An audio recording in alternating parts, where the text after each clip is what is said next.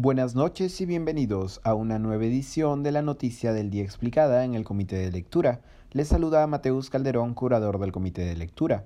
Continúan las repercusiones del sismo político generado por el primer ministro Guido Bellido, quien convocó al consorcio encargado de la explotación del gas de camisea a renegociar su contrato. De no acceder, indicó Bellido, se procedería con la, cito, recuperación o nacionalización de los recursos.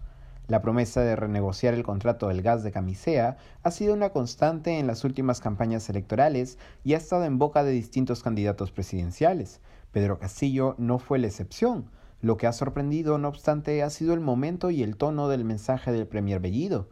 Por un lado, el mensaje emitido por vías no oficiales y que oponía la renegociación del contrato a la recuperación o nacionalización de los recursos fue rápidamente interpretado como una amenaza de expropiación por otro lado, el tuit se emitía justo después de una gira internacional en la que Pedro Castillo había rechazado la posibilidad de expropiaciones durante su gobierno.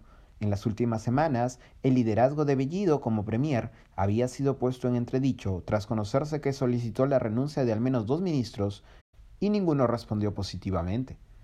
El mensaje de Bellido hizo saltar las alarmas en el propio Ejecutivo, motivó un tuit del propio presidente Castillo que matizó las palabras del Premier, así como mensajes también del ministro de Energía y Minas Iván Merino y el ministro de Justicia Aníbal Torres.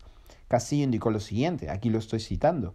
En este gobierno del pueblo estamos comprometidos con llevar gas barato a todos los peruanos. Cualquier renegociación se dará con respeto irrestricto al Estado de Derecho y velando por los intereses nacionales el Estado y el sector privado trabajando juntos, indicó Castillo, mientras que el ministro Merino inauguró una cuenta de Twitter para indicar, y aquí otra vez lo vuelvo a citar, que estamos comprometidos en trabajar con todos los actores para lograr consensos en función al bienestar concreto de la ciudadanía y prometer una política de diálogo directo y puertas abiertas.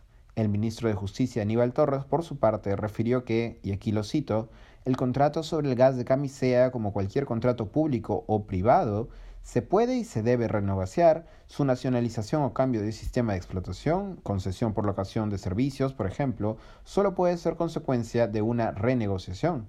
De acuerdo con Janine Delgado, gerente del sector hidrocarburos de la Sociedad Nacional de Minería, Petróleo y Energía, no se entiende qué se pretende renegociar cuando la carga fiscal de camisea es alta y los beneficios fiscales son bastante significativos. Una nacionalización, indicó la Ejecutiva, no se podría realizar sin vulnerar el ordenamiento jurídico actual. Un día después del tuit, Guido Bellido e Iván Merino han acudido a las oficinas de Plus Petrol en el edificio GNB de San Isidro a entregar un oficio que formaliza el inicio de la renegociación.